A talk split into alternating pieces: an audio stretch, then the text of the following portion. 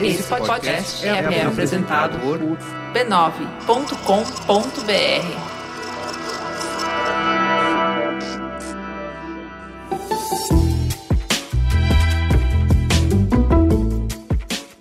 Mamileiros e mamiletes, bem-vindos ao nosso exercício semanal de respeito e empatia. Eu sou a Juva Lauer. Eu sou a Cris Bartes e, e esse, meus amigos, é o Mamilos, o podcast que faz jornalismo de peito aberto. Vamos falar de Bradesco?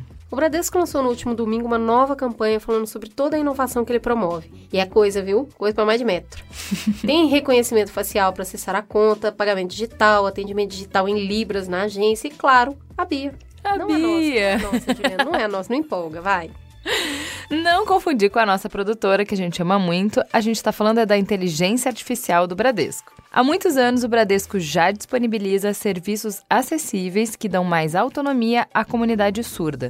E agora tem mais novidades. Pois é, o portal do Bradesco pode ser traduzido para Libras. As máquinas de autoatendimento vão ter o saque em Libras e pouco a pouco todas as agências vão ganhar o atendimento digital em Libras. Aí dá para todo mundo se entender direitinho. Cara, eu fico muito emocionada porque eu acompanho muito de pertinho os pequenos avanços é, né? dessa comunidade, pequeníssimos, assim. A gente fala super pouco sobre isso, mas entre as pessoas com deficiência, um dos públicos que menos tem atenção e menos tem iniciativas são os surdos. É muito, muito legal ouvir isso. E para saber mais, você pode ver o filme da campanha no YouTube do Bradesco e acessar www.banco.bradesco/inovação. Vamos então para teta? Teta, senta que lá vem polêmica. Por que o senhor desconfia que sua esposa está tentando matá-lo? Olha, ela me serviu pimentão, alface e tomate no jantar. E a sobremesa foi morango e uva. Essa é uma conversa entre um médico e um paciente numa charge do cartunista Amarildo. Ela retrata mais uma das aflições que atingem os brasileiros: o medo de que a comida que comemos represente um risco. Nessa terça, dia 17 de setembro de 2019, o Ministério da Agricultura registrou 63 novos agrotóxicos. Com isso, a gente tem até agora 325 novos pesticidas liberados só em 2019. Esse é o maior número de registros nesse período dentro da série histórica que é medida desde 2005. A gente está caminhando para bater o recorde de 450 novos registros que pertence ao ano de 2018. Ao todo, temos cerca de 2.300 produtos desse tipo registrados no país. Nesse novo pacote de liberação, existem dois princípios ativos que servirão de base para produtos inéditos e cinco produtos novos que estarão à venda. Os outros 56 são genéricos de produtos que já existem no mercado. E é nesse maior contingente que foca a ministra da Agricultura, Tereza Cristina, quando diz: são produtos genéricos, cujas moléculas principais já estão à venda, que vão trazer diminuição de preço para que os produtores possam ter viabilidade nos seus plantios.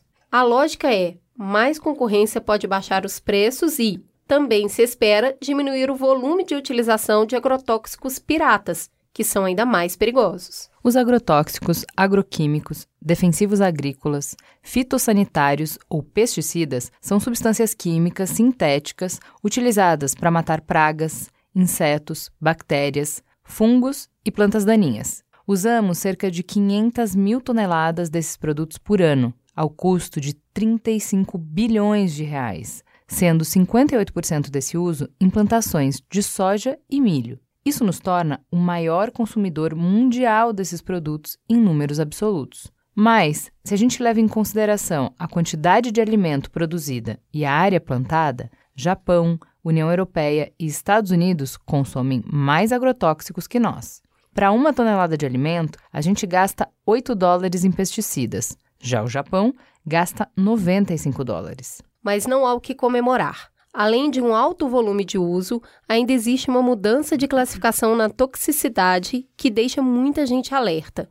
Como se não bastasse, a forma como aplicamos os produtos também causa alarme. Nós, por exemplo, aplicamos vários tipos de agrotóxicos por avião. Essa prática é proibida em outros lugares do mundo, acaba levando pesticida para perto de casas, animais, gado, nascentes de rios e córregos, ou seja, o meio ambiente também fica comprometido. No dia 18 de setembro de 2019, tivemos a divulgação do laudo de uma investigação paga com recursos do Ministério Público Estadual de Santa Catarina, que revelou que cerca de 50 milhões de abelhas morreram envenenadas por agrotóxicos em janeiro desse ano na região. A principal causa? Um tipo de agrotóxico usado em lavouras de soja nas redondezas. Essa substância foi proibida em países como Vietnã, Uruguai e África do Sul, após pesquisas comprovarem que ela é sim letal para as abelhas. Santa Catarina é o maior exportador de mel do Brasil, com 99% da sua produção certificada como orgânica, e agora percebe sua produção ameaçada. Com tanta polêmica, nossa intenção hoje é aprofundar um pouco mais sobre esse cenário e entender os pontos que cercam os agrotóxicos e as comidas que comemos. Convidamos para isso duas mulheres que entendem bastante do assunto. Vamos começar com quem é nova na casa. Larissa, por favor, se apresente para os nossos ouvintes. Quem é você na fila do pão? Eu sou Larissa Bombardi, professora do Departamento de Geografia da Universidade de São Paulo, geógrafa, mestre e doutor em Geografia, pós-doutorado na Universidade Federal Fluminense e também na Universidade Strathclyde, na Escócia, onde eu fiz uma pesquisa justamente sobre essa temática que resultou no Atlas Geografia do uso de agrotóxicos no Brasil e conexões com a União Europeia. Temos, então, uma pesquisadora na mesa, sabe? Pesquisadores, aquelas pessoas... em extinção. Que... Não é mesmo? Terceira semana com pesquisadores na mesa, parece que eles são úteis, não é mesmo? Não é? Parece que eles têm muito a contribuir no debate público. Pois é, menina. E também na mesa, de volta à nossa mesa, Aileen Aleix, que bom ter você aqui. Voltei, até que voltei rápido. né? Voltou rápido. Por favor, para quem ainda não teve o prazer de te conhecer, se apresente para os ouvintes. Bom, é, meu nome é Aileen, eu sou jornalista, há mais de 15 anos escrevo sobre gastronomia. Tem gente que me conhece porque eu faço há muitos anos críticas de restaurante, outras pessoas já me conhecem pelas matérias de jornalismo de alimentos que eu faço. A minha, cada vez mais, meu trabalho está mais voltado para explicar para as pessoas e para mim mesma o que é a cadeia de produção de alimento e tudo que está envolvida nela. E foi escrevendo essas reportagens sobre produção de alimento que há dois anos, dois anos e meio atrás, eu conheci a Larissa quando ela estava para lançar o Atlas Geográfico dos de Agrotóxicos Brasil. E desde então eu tenho me atentado bastante a essa questão, entrevistando produtores rurais, outros pesquisadores. Enfim, é um tema que me é muito caro e me preocupa bastante. Acho que dá para dizer que é o tema que vem mais me preocupando nos últimos anos. Então a gente entende um pouco a sua presença na mesa. Eu queria saber a sua visão especificamente sobre esse novo pacote de liberação. Quando você vê os números de liberação ao longo do ano, somados ao que a gente já tem, qual é a sua leitura desse cenário? É muito assustador, né? Porque quando a gente fala de agrotóxico, a maior parte das pessoas pensa no, ah, eu lavo a casca da maçã e tudo bem, né? Primeiro que tem a questão que não é tudo bem, que o agrotóxico está no legume, na verdura, na fruta inteira, e tem a questão da contaminação ambiental do agrotóxico, né? O agrotóxico, ele não vira purpurina, ele vai para lençol freático, que vai para rio, que vai para mar. A gente tá, já está tomando comprovadamente água mineral contaminada por muitos desses ativos químicos. Alguns desses ativos químicos, a Larissa pode falar muito melhor que eu, não tem nem legislação de quantidade máxima permitida. Então, você abre a sua torneira e você não tem noção do que que você está tomando naquilo, né? Então, não é só a contaminação do alimento, é a contaminação das pessoas que trabalham na lavoura, é a contaminação de toda a água que vai para todas as pessoas. Esse ano também em Santa Catarina teve uma outra pesquisa da contaminação da água. Acho que mais de 20 ou 25 cidades uhum. têm comprovadamente níveis exorbitantes de agrotóxico na água potável. Então, quando a gente fala de agrotóxico, a gente tem que expandir a nossa mentalidade. Não é só na comida, como se fosse só na comida. O só já é muito, pois né? Pois é, é em tudo. A gente tem que lembrar que o planeta é um sistema fechado. As coisas não são jogadas fora, elas sempre vão para algum lugar e elas vão voltar para a gente. Então, quando você autoriza mais ativos, quando você diminui o nível de toxicidade, então você fala que uma coisa até duas semanas atrás era altamente tóxica e hoje é moderadamente tóxico, não é que as pessoas se tornaram mais fortes, é simplesmente que a indústria de agrotóxicos se tornou mais forte a ponto de passar qualquer policy que ela quiser pelo governo.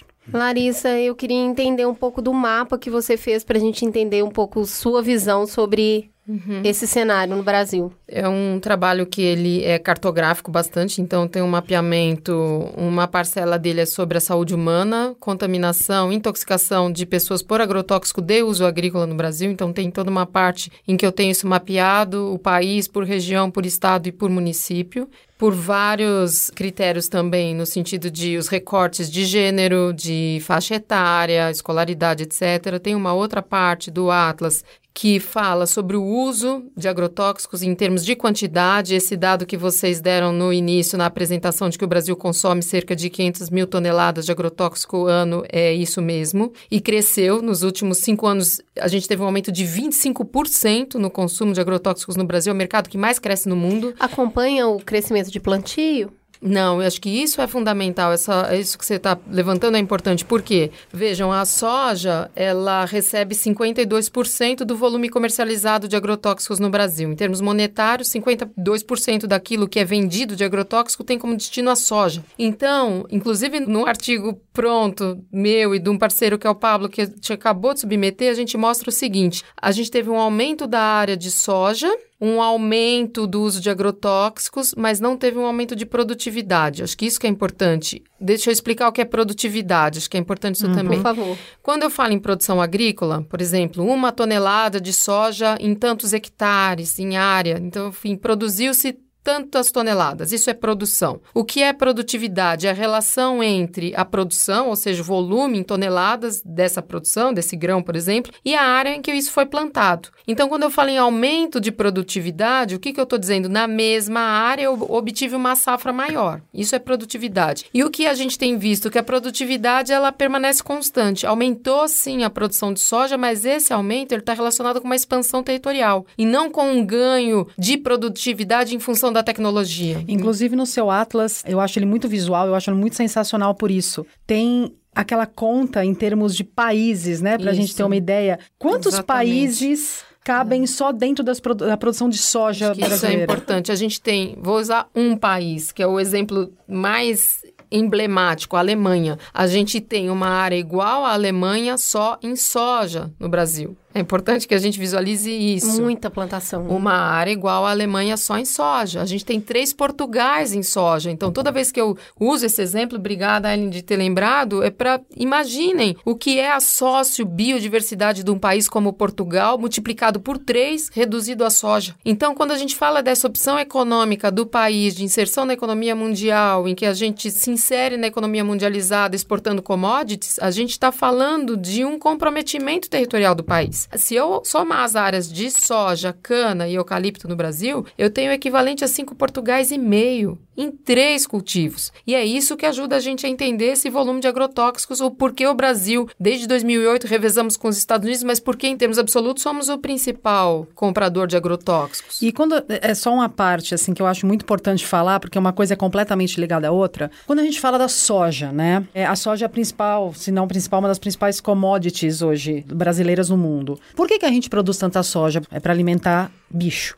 né? É para alimentar vaca, porco, galinha. 75% da soja do mundo é produzida para alimentar animal que vira alimento para humano. Então, Existe um ponto que é um ponto que liga a questão do agrotóxico com a questão das queimadas da Amazônia, com o desmatamento, que é o crescente consumo de carne. Não dá para falar de uso de agrotóxico sem falar nisso, porque a maior parte dos agrotóxicos, como a Larissa disse, são para as monoculturas. E a maior parte das monoculturas são para alimentar animais. A gente teve um programa só sobre isso, não sobre a parte do, do agrotóxico, mas sobre a questão da ligação da soja com o aumento de consumo de carne, como isso está implicado no uhum. desmatamento que foi um programa que a gente fez sobre vegetarianismo e a capa do programa era uma pessoa comendo um hambúrguer numa sala pegando chamas. Uhum. É isso aí. E é isso. Uhum. É isso. É, esse arco do desmatamento na Amazônia, essa expressão que a gente usa geograficamente, o arco do desmatamento, ou seja, aqueles municípios que congregam a maior quantidade de desmatamento nos últimos anos, eles estão relacionados com isso e tem um binômio aí. O binômio é gado-soja. Então, primeiro, a expansão dessa criação de gado, né, do bovino de forma extensiva, ou seja, a conversão conversão das florestas em pasto e depois dessa conversão da floresta em pasto a gente tem justamente o cultivo de soja. Então isso fica muito claro. Não dá para pensar o desmatamento na Amazônia e mesmo as queimadas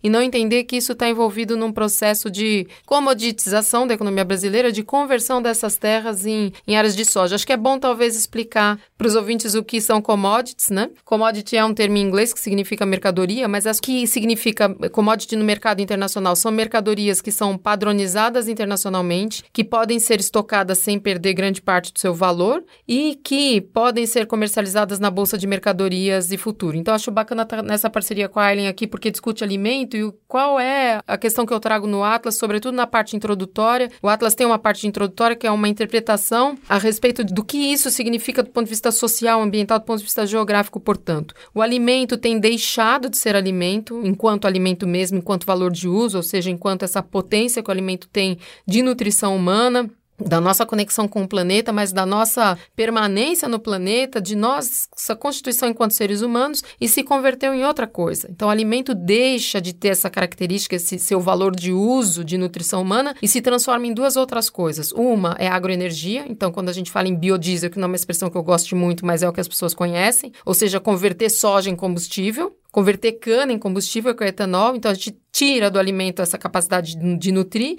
e transforma ele em combustível.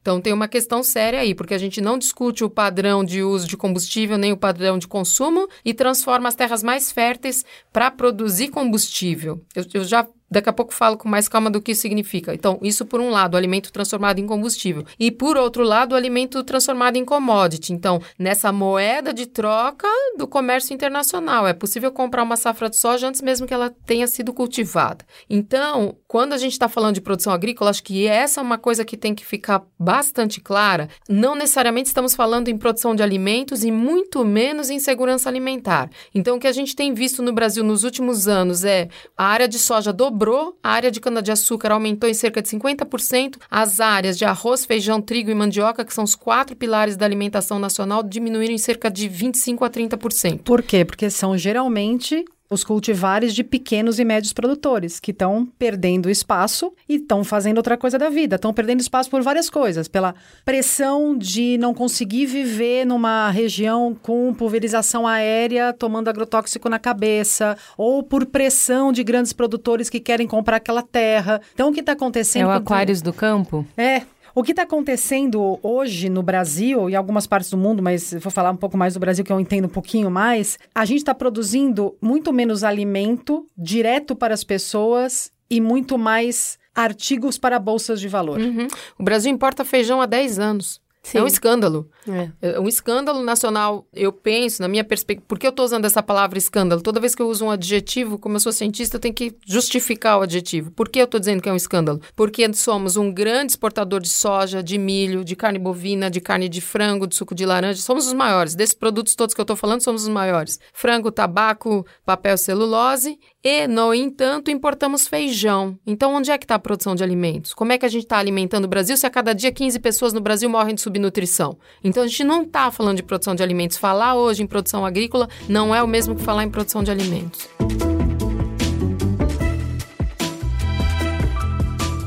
Eu queria que você voltasse para a questão de segurança alimentar, porque a FAO, né, o órgão da ONU que liga para isso, como é que ela define segurança alimentar? Porque quando eu fui para o sertão nordestino, falar sobre as potências do sertão e aí conversar com o agricultor e aí ouvir de agricultura familiar, aí eu tive a oportunidade de conversar com a Patrícia da Embrapa, a gente viajou juntas, conversei por muitas horas e ela me apresentou esse conceito de segurança alimentar da FAO, porque para mim, que vim de outro lugar, da cidade grande, para mim era uhum o agronegócio põe comida na mesa de todos os brasileiros. É, esse é um E aí, é um o pequeno agricultor, ele é uma coisa...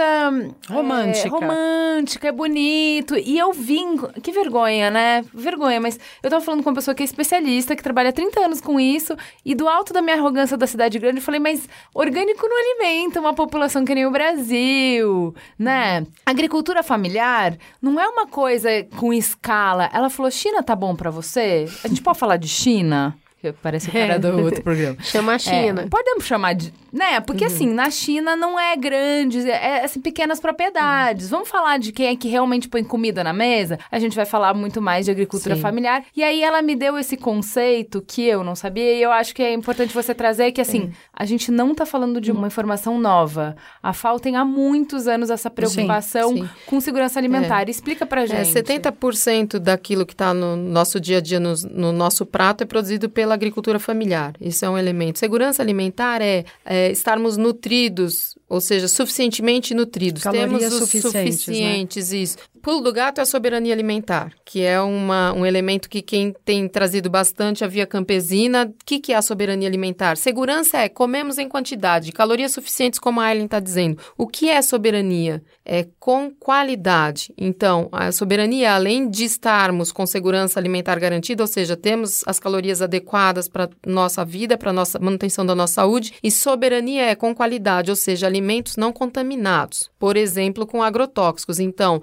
ter direito à soberania alimentar, que acho que essa é uma questão fundamental, sobretudo com relação ao direito à infância. Acho que vale a pena a gente tocar nesse assunto, na questão da infância aqui. Ter direito à soberania alimentar é ter direito a um alimento não contaminado com agrotóxicos. Acho que isso é fundamental e quem tem protagonizado as experiências agroecológicas no Brasil justamente são os camponeses, os agricultores familiares, os assentados. Por quê? Vou falar um pouco de agroecologia, aproveitando o gancho. O que é agroecologia? Agroecologia é uma forma de agricultura que tem um manejo que mimetiza a natureza. Então, estamos nos trópicos. O que significa estar nos trópicos? Temos junto calor e umidade. Quando a gente tem calor e umidade, a gente tem maior biodiversidade e maior biomassa. Então, quando eu imponho aos trópicos uma monocultura em vastas áreas, o princípio da monocultura é esse mesmo, ela é vasta e homogênea, eu vou no caminho contrário da forma como a natureza se organiza, não só nos trópicos, mas sobretudo nos trópicos. Então, eu provoco uma alteração no solo, na microbiota desse solo, na morfologia, etc, etc. e- Esteriliza, né? isso, esterilizo, deixo potencialmente aquela planta que vai nascer suscetível à doença. Mudo esse arranjo físico-químico do solo e, portanto, da planta, e, portanto, ela fica mais vulnerável às chamadas pragas. Estou desenhando umas aspas aqui no ar para quem está escutando, porque pragas é uma expressão que existe na agricultura convencional. Na agricultura agroecológica, os insetos não são vistos dessa forma. Então, a monocultura é uma prática que demanda um pacote químico. Ela foi concebida e ela. Ela é antinatural, né? Isso, antinatural, porque a natureza não se organiza de forma homogênea, sobretudo nos trópicos. E quando a gente fala em agroecologia, a gente fala numa prática de manejo que mimetiza a natureza, portanto, tem várias espécies juntas. E quando eu tenho várias espécies juntas, é muito mais complexo para um inseto se alimentar, ele tem que escolher. Então, esse ataque, ele não necessariamente existe, mesmo porque é, é possível, através desse consorciamento, ou seja, dessa mistura de culturas, eu escolher algumas que são repelentes e etc. E essa conjunção é uma conjunção que preserva o solo. Fora o fato que o agricultor vai ter várias fontes de Isso, entrada de dinheiro ao longo do ano e não só de uma Isso. cultura. Essa, isso é, Ele isso- não depende só de uma. né? Isso. O agricultor, nesse caso, como a Ellen está falando, o princípio da agroecologia é um princípio que, por- na perspectiva do manejo, respeita a natureza e, na perspectiva humana, é isso. Respeita as relações de trabalho, os seres humanos. Ele é feito com trabalhadores familiares. Em larga escala, não vale a pena. Do ponto de vista de um negócio lucrativo, todo negócio, todo mundo sabe que o trabalho tem diminuído no mundo porque o trabalho humano é caro. Então a ideia de mecanizar é justamente economizar no trabalho. E daí acho que essa é a importância. Agroecologia significa pessoas no campo. Ai, quando você falou da abelha, eu acho uma coisa muito importante, porque isso é uma, é uma coisa muito comum. Até, sei lá, 10 anos atrás eu também pensava isso, né? Cara, mel é o menor problema você ficar sem. As abelhas polinizam mais de 70% do que a gente come. Tirando grãos, que geralmente são polinizados pelo ar, todo o resto, legume, verdura, fruta, é polinizado por abelha. Então a conta é simples: sem abelha é fome. E o fome em escala global. É isso que eu queria falar, Aileen, que assim, quando eu ouvi falar do conceito de segurança alimentar da FAO, é mais voltado assim, como é que a gente previne fome global que isso aconteça novamente. Então, sei lá, a praga que aconteceu há não sei quantos anos na Irlanda, a galera não tinha nada para comer, e aí o que que eles descobriram? Eu tô falando muito é, ridiculamente, depois você pode corrigir, que é Ah, só plantava batata, era uma monocultura. Dependia só aí dela, é. deu uma praga, que eu vou usar esse termo, uma praga, Acabou com aí tudo. acabou com tudo. Então, se a gente vive no sistema de monocultura no mundo inteiro, a gente não tem diversidade de sementes, a gente não tem diversidade genética, a gente não tem a biodiversidade que a gente tanto fala, e aí a gente tá suscetível. A gente corre o risco de uma praga deixar todo mundo com fome. Então, quando a gente fala de segurança alimentar e soberania alimentar, a gente tá falando, a gente tem bancos de semente, a gente, porque isso é o que a FAO fala, ó, vamos lá, vamos guardar bancos de semente, se acontecer um acatombe, se acontecer isso, se- vamos pensar em vários cenários, como é que a gente garante que a gente não passa mais fome? A gente passa fome. Acho que a questão é essa. A, a grande promessa dessa agricultura química, que ela surge, que é importante dizer isso, essa- esses insumos para a agricultura, que são os agroquímicos, sobretudo os agrotóxicos, eles surgem no pós-guerra. Eram armas de guerra. É o despejo do que sobrou, né? Então, isso. Então, qual era a promessa daquele momento histórico? A tecnologia vai resolver o problema da fome no mundo. Tanto que a expressão utilizada largamente, não só na academia, mas eh, conhecida por todos, é Revolução Verde. O que é Revolução Verde? Esse pacote tecnológico de fertilizantes químicos, agroquímicos, os agrotóxicos e mais o maquinário, ou seja, essa que é fruto realmente do conhecimento científico, vai resolver a, a fome do mundo. Então, por que Revolução Verde? O discurso era, não precisamos da... Era o momento do comunismo, do avanço do comunismo, a gente não precisa da Revolução Comunista para resolver a fome. Com tecnologia a gente resolve, esse era o discurso. Mas qual é a questão? A única constância é a fome. Um terço da humanidade continua subnutrida. Mas peraí, mas a gente não tá subnutrido por falta de produção. A gente Não. já tem produção pra matar a fome Então, de todo mundo. Aí é um problema de distribuição, que Distribuição o de capitalismo tem uma dificuldade Tem a- mesmo tem com algumas isso. questões. Distribuição de é. renda. Então, mas aí é um outro. Você, como cientista, é, digamos, tá? Vamos separar a, a, a cadeira lá. O departamento de economia é um departamento, tem o, o departamento de, sei lá, biologia. A galera da biologia, a galera da, eh, da agronomia, a galera da engenharia resolveu essa treta. Comida tem. Agora a galera da economia tem- tá tomando pau. Tá reprovando há 50 anos. Então, mas é a nossa sociedade, nisso. já que você tocou nesse ponto, tem uma coisa fundamental. Logo depois, no pós-guerra, quando a Organização das Nações Unidas foi formada, ela indicou para os países da América Latina que realizassem a reforma agrária. A gente não fez a lição de casa. Eu acho que tem uma coisa fundamental que, é, que discutir alimento é discutir questão agrária. A Você gente quer falar de reforma agrária, Cris? A Cris me pede isso tem uns três anos só. Tô com a minha- a gente tô com a pode minha- meu falar- boné vermelho A aqui gente hoje. pode não, não é, não é, é um projeto capitalista a reforma agrária. Acho que é gente, tem importante deixar perder- isso claro. Exatamente, perder essa ideia de que é Não uma coisa comunista. Eu acho que é fundamental a gente mostrar isso. A ONU deixou claro, nos anos, no final dos anos 40, os países da América Latina têm que fazer a lição de casa, que é realizar a reforma agrária. É, a eu gente sou não- apaixonada por esse as tema. grandes chagas, na minha perspectiva, as grandes chagas sociais, tanto no campo quanto na cidade, têm relação com isso. Então, se hoje a gente tem uma Alemanha em soja, e 98% dessa soja transgênica, ou seja, tolerante a herbicida, o que explica por que a gente consome esse volume todo de agrotóxico, porque a gente não caminhou nesse sentido da reforma agrária. Se a gente continua com 15 pessoas por dia morrendo de subnutrição, é porque a gente não construiu essa pauta central na sociedade brasileira, que é ter resolvido a questão do acesso à terra. Acesso à terra é acesso a trabalho, é acesso a alimento, é alimento em diversidade para todos. Então não tem como discutir a questão alimentar sem discutir a questão agrária.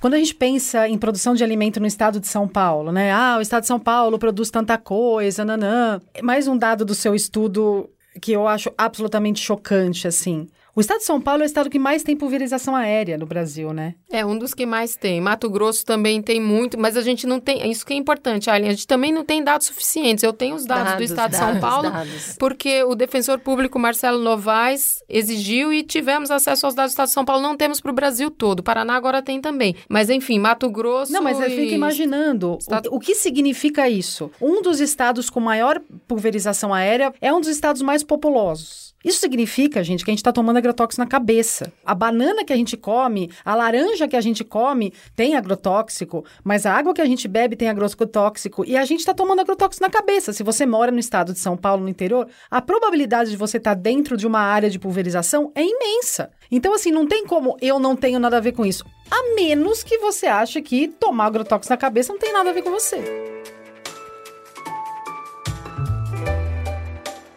Para expandir a conversa, a gente convidou Nicolas Vital, que é jornalista, autor de um livro sobre agrotóxicos, para entender como ele percebe esse cenário. Os agrotóxicos, pesticidas, praguicidas, defensivos agrícolas, eles têm vários nomes, mas eles têm que ser encarados como os remédios das plantas. Assim como a gente tem doenças, assim como a gente é atacado por insetos, as plantas também são.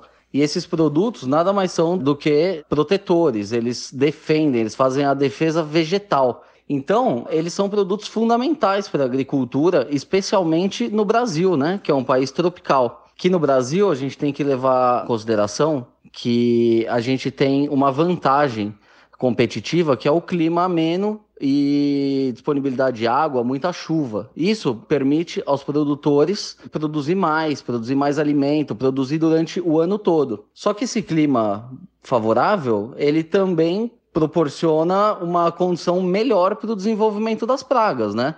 Porque as pragas elas gostam de calor, de água, então elas se desenvolvem muito mais facilmente no Brasil do que em outros lugares. A gente tem que levar em consideração também que em países do hemisfério norte, como Estados Unidos e na Europa, eles passam boa parte do ano embaixo de neve. Então, essa neve uh, acaba fazendo um, um trabalho de controle dessas pragas, né? O que teoricamente reduziria a necessidade do uso de defensivos. No Brasil não. A gente tem a condição de emendar uma safra na outra e as pragas elas não têm essa quebra natural. Elas têm caminho livre para se desenvolver. E é por isso que é tão importante o uso de pesticidas nas lavouras. É claro que ele precisa ser utilizado corretamente. O defensivo ele é um produto químico, ele é um produto tóxico. Se você utilizar de forma incorreta, ele pode sim ser muito eh, tóxico, ele pode ser problemático, ele pode causar danos ao produtor rural. Mas se bem utilizado, se utilizado na quantidade certa, se utilizado conforme a recomendação, com equipamento de proteção, ele é um produto totalmente seguro, assim como os medicamentos são para os humanos. No Brasil, a grande maioria dos produtores rurais utiliza os agroquímicos de forma correta.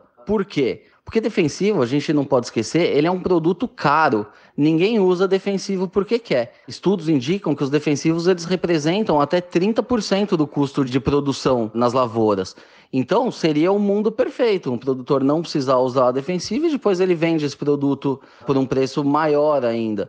E por que, que eles não fazem isso? Porque é muito difícil você produzir em escala sem o uso de uma defesa vegetal. Agora, é claro que existe uso incorreto. Tem muito produtor que usa isso ou indiscriminadamente ou de forma incorreta, mas isso é muito por falta de educação mesmo. É, a gente tem que levar em consideração que no Brasil existe uma parcela grande de produtores que não sabem sequer ler nem escrever. Então, essas pessoas elas têm dificuldade de ler um rótulo, de fazer um cálculo correto, né, da cauda de aplicação, de usar o bico de aplicação correto. Então, existe sim muito problema na aplicação no Brasil, especialmente entre os pequenos produtores, os que são menos tecnificados. Hoje no Brasil é engraçado que o, o, os grandes criticados pelo uso de pesticidas são os grandes produtores. E esses são os que usam da forma mais correta.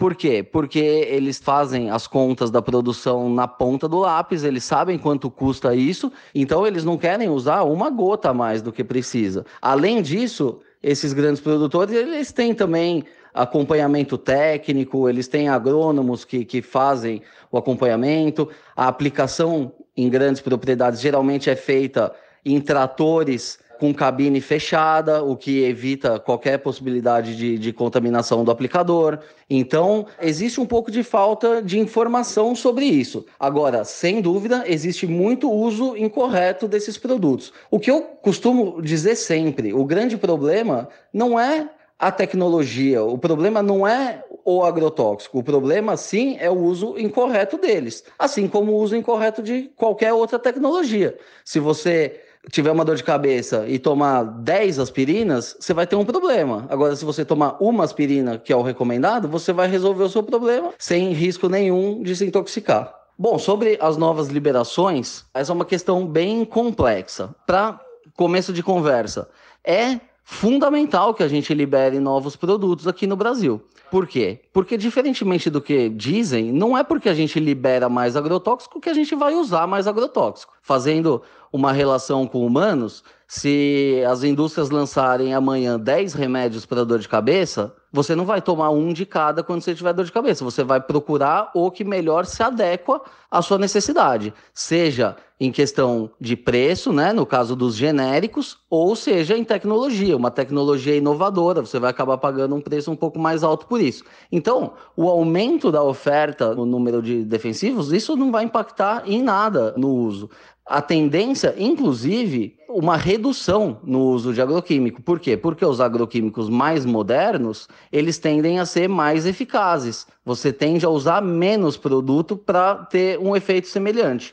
Então, eu vejo como positiva essa liberação. É claro que é, é necessária uma discussão maior nesse projeto de lei, né, que vai ser discutido na Câmara dos Deputados em breve, sobre a atuação de outros órgãos, como a Anvisa e o IBAMA mas eu acredito que esses órgãos continuarão tendo participação nas decisões, mas a gente não pode esquecer que a gente precisa sim de mais agilidade.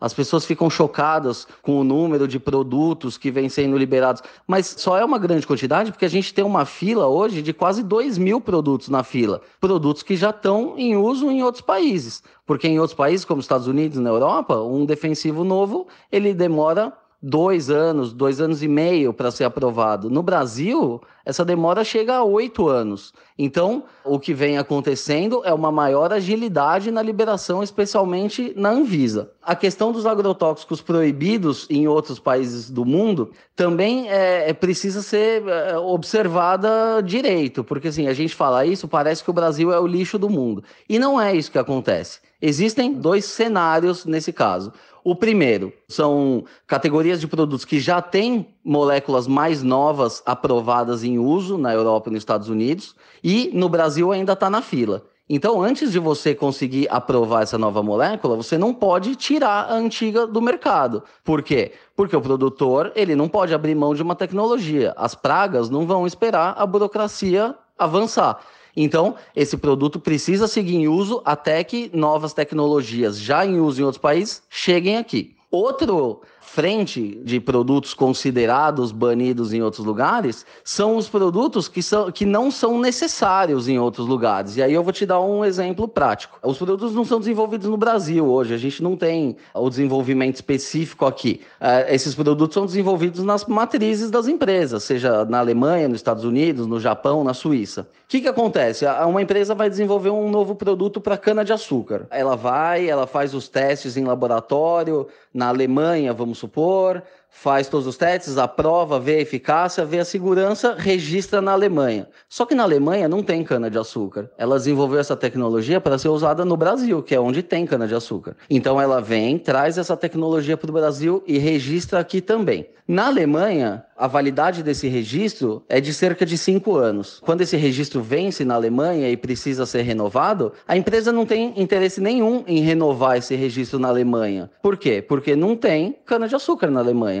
Já no Brasil, onde estão as grandes lavouras, ela tem o interesse de manter. Então, o fato de não ser usado na Alemanha e ser usado no Brasil não quer dizer que esse produto não é seguro, quer dizer que não há necessidade do uso na Alemanha. E mais do que isso, a gente tem que levar em consideração também o outro lado da moeda. A Europa usa dezenas de produtos para lavoura de trigo que o Brasil não usa, que não é nem registrado. Mais uma vez, ninguém usa agrotóxico porque quer, usa porque é necessário, especialmente no Brasil.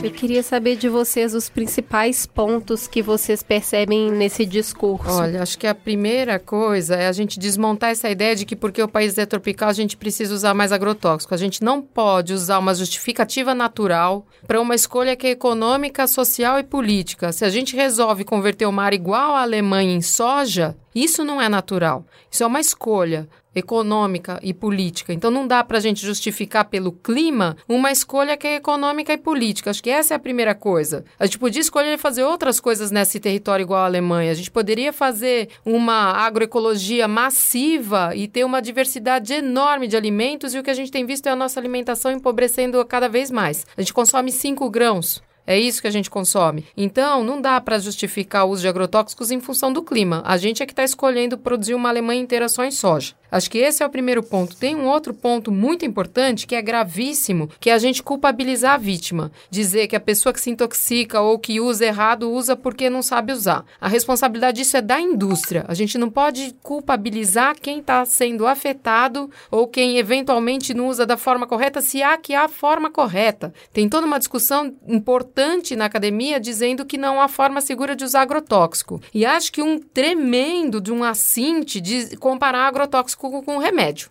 Porque agrotóxico é uma substância feita para matar alguma forma de vida. Pode ser vegetal, pode ser animal, seja ela qual for. E, em geral, ela não atinge só aquela forma de vida para a qual ela foi destinada. Vou dar um exemplo muito claro. O glifosato é um herbicida. O que, que tem a ver com a abelha? Queria saber o que, que tem a ver. Tem a ver. Tem estudos feitos, mesmo no Brasil, importantes, mostrando a correlação entre exposição a glifosato e morte de abelhas. Glifosato é herbicida, só para lembrar. Então, não dá para a gente comparar remédio agrotóxico. Peraí, mas a minha filha está usando antibiótico hoje. O antibiótico foi feito para matar uma bactéria, que é um ser vivo. Uma bactéria. Ele existe para matar. Ele existe para matar. Ele existe para matar um organismo. Ele existe para matar e- uma bactéria. ele pode ter mas ele é ingerido efeitos. por um organismo Ótimo, para só se proteger tem- da ele tem bactéria. efeito colateral. E ele tem efeitos. Não dá pra gente também dizer que remédio, toma remédio pra dor de cabeça, tá tudo bem. A gente nem vai entrar muito na discussão. Da, a gente pode até entrar, tem toda uma discussão. Essa não é uma única forma de medicina. Há outras formas de medicina. É, e se a gente falar do antibiótico, por exemplo, o mundo está enfrentando uma Exatamente.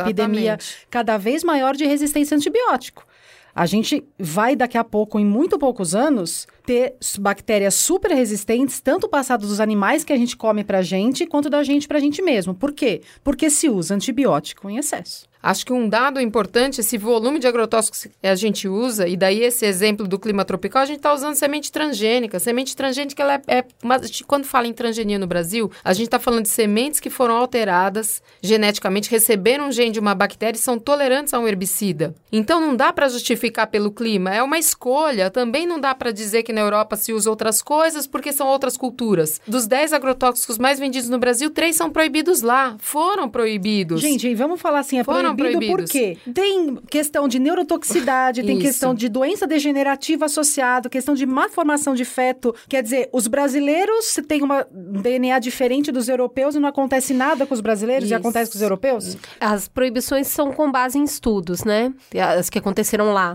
Eu gostaria de saber se a Nossa, gente eu- tem estudos aqui que fazem esse tipo de Eu quero acompanhamento. dar um exemplo fantástico disso. Dentre os 10 agrotóxicos mais vendidos no Brasil, três são proibidos na União Europeia. Um deles se chama é um inseticida, foi proibido em 2003 porque é neurotóxico. E respondendo à sua pergunta, a Anvisa, quando reavaliou essa substância, porque 10 anos depois dele ter sido proibido na União Europeia, ele foi reavaliado no Brasil. Em 2013, quando a Anvisa reavaliou o acefato, ela a nota técnica dela, ou seja, o estudo que ela fez, indica que ele é neurotóxico, ou seja, a exposição a ele causa uma fraqueza nas extremidades dos músculos proximais, ou seja, as pessoas perdem as forças dos pés, das mãos e também do pescoço. Uma pessoa com intoxicação aguda, se não for assistida num hospital de respiração artificial que tem esse equipamento, pode vir a morrer. No entanto, mesmo a Anvisa atestando a neurotoxicidade dessa substância, ele continuou sendo autorizado. Onde? Vou usar o exemplo da feijoada. Por exemplo, no feijão, na couve, no tomate, mas em vários outros alimentos que fazem parte da nossa alimentação cotidiana. Então, só para ilustrar e, e também desmontar esse argumento de que na Europa é porque o clima é diferente. Não é por isso. O acefato já foi autorizado lá e, no entanto, é proibido aqui. Eu queria dar dois outros exemplos que desmontam essa ideia de que porque o clima na Europa é diferente. Nós produzimos laranja, somos o maior exportador mundial de suco de laranja. A União Europeia é o quarto maior produtor de laranja. Nós produzimos o mesmo produto. No Brasil, a gente autoriza 116 agrotóxicos, dos quais 33 são proibidos lá. Então, quando a gente tem os mesmos cultivos, há sim uma certa similaridade. Tanto é que o clima mediterrâneo, de onde vem a É uva. quente.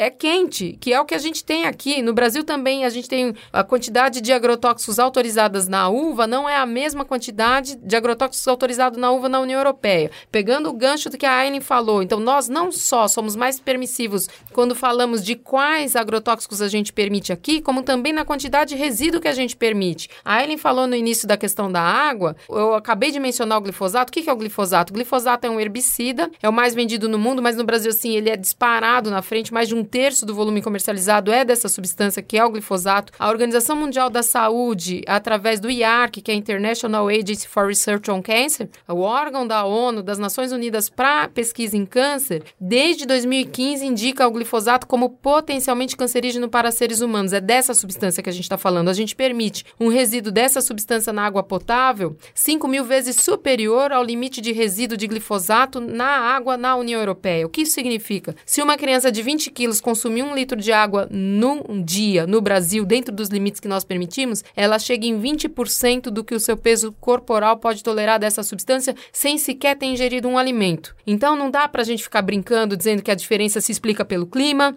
ou que as intoxicações e as contaminações estão relacionadas com ignorância de quem aplica. Porque seria a mesma indecência que a gente dizer que um trabalhador que cai do andaime é porque é distraído. Então a gente tem que tomar cuidado e responsabilizar quem é que está apitando esse jogo. E quem está apitando esse jogo são as indústrias transnacionais produtoras de agroquímicos, grande parte delas com sede na União Europeia que tem em seu próprio território algumas dessas substâncias proibidas. Hoje a Alemanha controla mais de 30% do mercado mundial através das empresas BASF, Bayer Monsanto. e agora a Bayer comprou a Monsanto. Então, somando as três, 34% do mercado mundial de agrotóxicos controlado pela Alemanha. A Suíça era maior, controlava 20% do mercado. Agora a ChemChina, que é uma estatal chinesa, comprou a Singenta. E a China agora controla 23% do mercado. E o terceiro controlador do mercado é os Estados Unidos por meio de suas empresas. Então, a gente precisa prestar atenção porque o Brasil é um território em disputa. De fato, esse clima tropical significa muito. Um eucalipto no Brasil, em oito anos, ele pode ser cortado. Ele levaria 30 anos no norte da Europa. Então,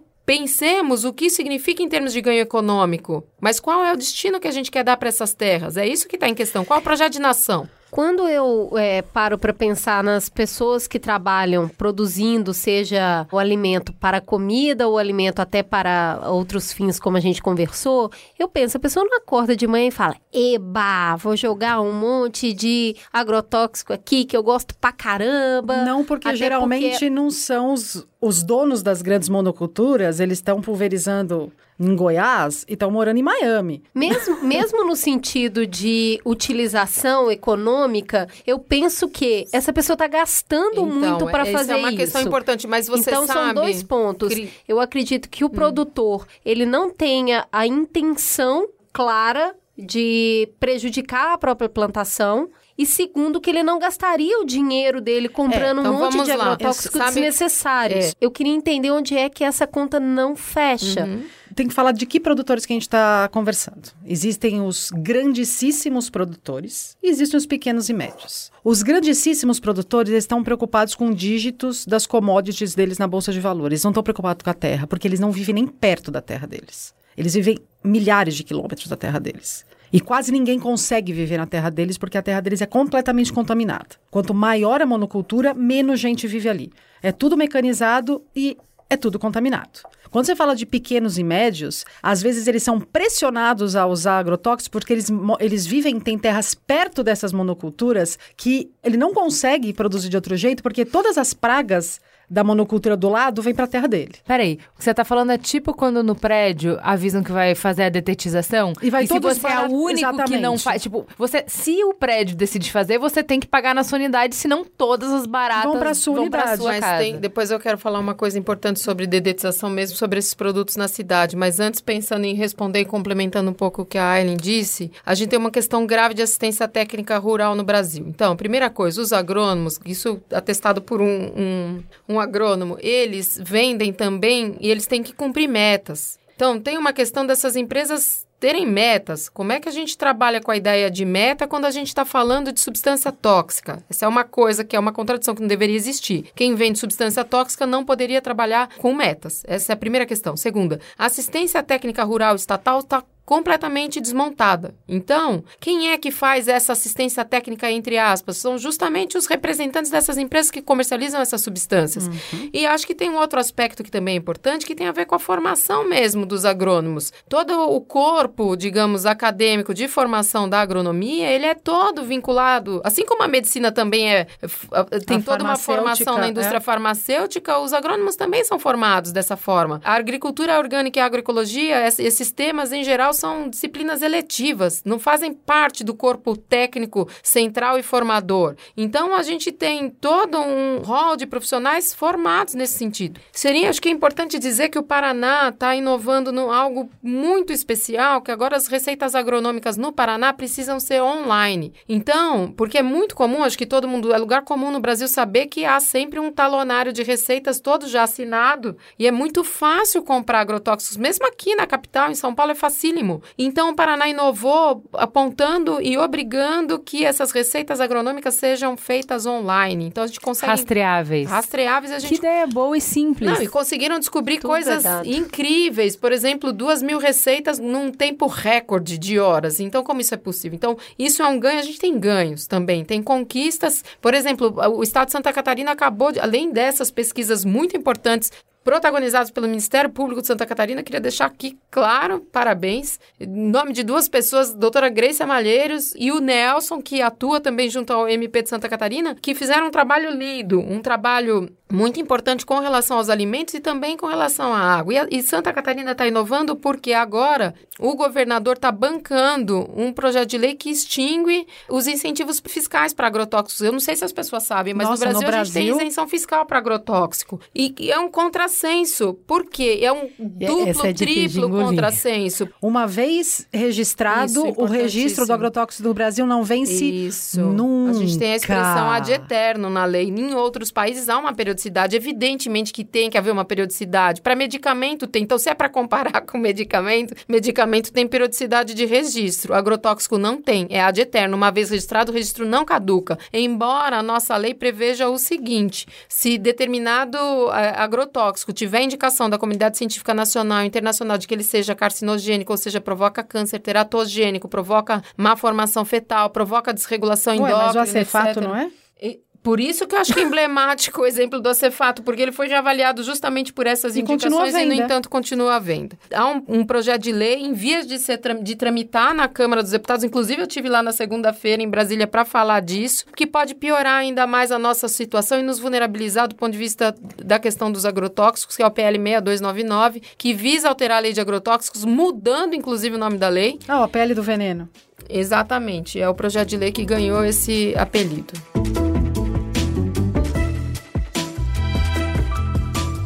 Como a gente entrou um pouquinho aqui na seara da saúde do consumidor dos alimentos, né? Porque é um ponto comum em todos os discursos que a saúde do produtor que utiliza o agrotóxico precisa ser vista de perto. Mas ainda tem toda essa conversa sobre o consumo do material final, né? Do alimento final que utiliza agrotóxico, se ele é ou não realmente é, seguro. Aham. E aí, eu queria trazer aqui o áudio do Claude Goelner, que é engenheiro agrônomo, professor aposentado de toxicologia e ecotoxicologia. Quanto à questão da segurança desses produtos ao consumidor, no que diz respeito à possível ou potencial presença de resíduos desses produtos dos nossos alimentos, também nós tivemos nos últimos anos uma onda de notícias falsas que levaram à comunidade leiga uma noção de que os nossos alimentos estariam altamente contaminados com resíduos de produtos fitossanitários, principalmente no setor de hortifrutigranjeiros. Podemos dizer que a presença de um resíduo de um produto fitossanitário em determinado alimento não significa necessariamente que isto represente um risco à saúde do consumidor. Para isto, existem ferramentas de avaliação de risco desses resíduos no que diz respeito aos produtos alimentares. E essa avaliação de risco pode ser feita tanto do ponto de vista agudo, como do ponto de vista de uma ingestão continuada de alimentos com resíduos, a chamada ingestão dietária crônica. Recentemente, a Anvisa, a partir dos dados de monitoramento de resíduos em mais de 25 culturas, envolvendo mais de 285 diferentes produtos fitossanitários, em mais de 17 estados brasileiros nos últimos 10, 15 anos, fez um processo de avaliação de risco dietário agudo a partir desses dados de monitoramento, usando uma metodologia igual a que outros países desenvolvidos utilizam, e demonstrou que a nossa dieta apresenta um risco potencial muito pequeno, em torno de 1,1%. Com toda certeza, através do conhecimento que temos dos relatórios de monitoramento de resíduos em outras partes do mundo, como os Estados Unidos e a própria comunidade europeia, podemos afirmar com toda a garantia que a nossa dieta, no que diz respeito a resíduos de produtos fitossanitários, é uma das mais seguras do mundo. Outro fato que deve ser observado e destacado é que nós exportamos os nossos produtos alimentares para mais de 160 países e nunca tivemos problemas de devolução ou problemas de embargo em função de contaminação por resíduos de produtos fitossanitários.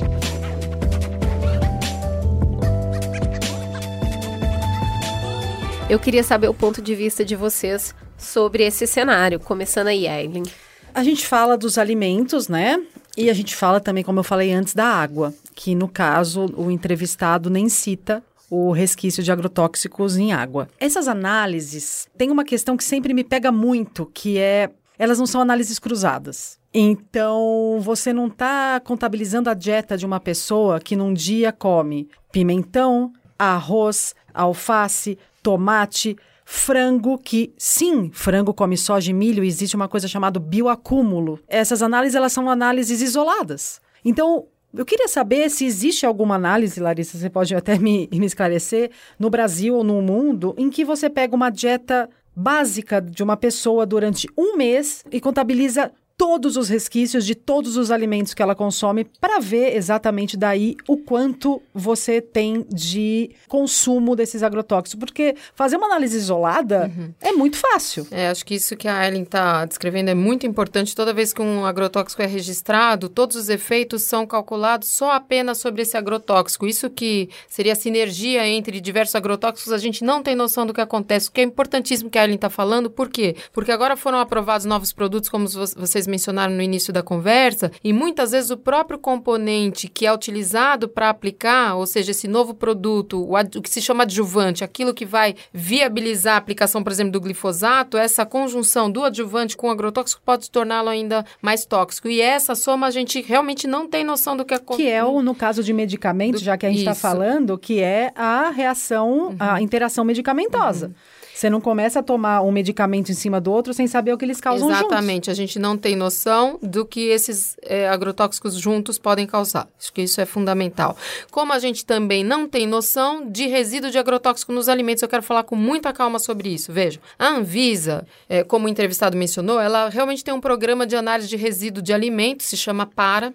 Mas o último programa de análise o de resíduo... nome parece um alerta, Parece talvez. um alerta, é. Ele foi feito em 2015. De lá para cá, a gente não teve mais nenhum programa de análise de resíduo de agrotóxicos em alimentos. E eu quero também dizer o seguinte, é um programa de análise de resíduo, é um monitoramento, não é fiscalização. Monitoramento não é a mesma coisa fiscalização. Fiscalização é punir as inconformidades. Monitoramento é uma constatação. Então ele diz, né, foram mais de 25 culturas analisadas. Eu tenho vergonha quando eu escuto isso, porque eu fiquei envergonhada quando eu estava no Reino Unido fazendo pós-doutorado e me deparei com o monitoramento do Reino Unido e olhei para o nosso, eu fiquei muito deprimida. Por que fiquei deprimida? Porque no Brasil a gente tem no nosso imaginário que os alimentos mais contaminados por agrotóxicos são os frescos, frutas, verduras e legumes, porque são justamente esses que são os mais olhados pela Anvisa. Como é o monitoramento no Reino Unido? São todos os alimentos frescos e não 25, mais os alimentos industrializados, alimento para bebê, alimento infantil, alimento para cachorro,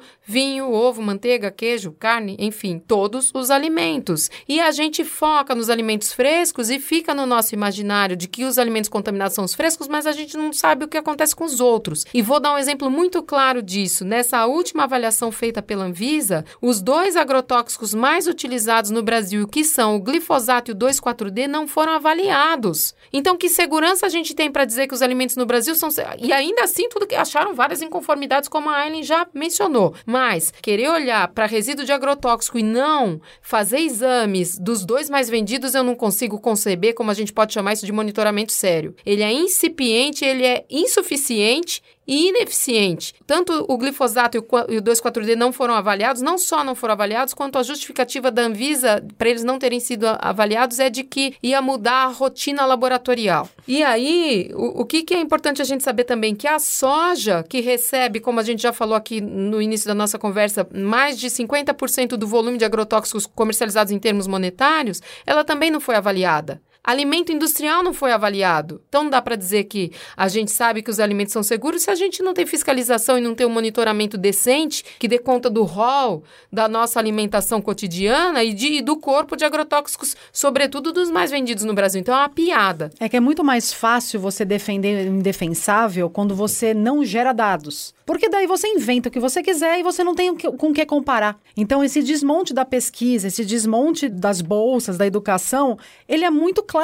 Você simplesmente cria uma impossibilidade de checagem porque você não tem dados. E daí você fala qualquer asneira e você não tem com que refutar.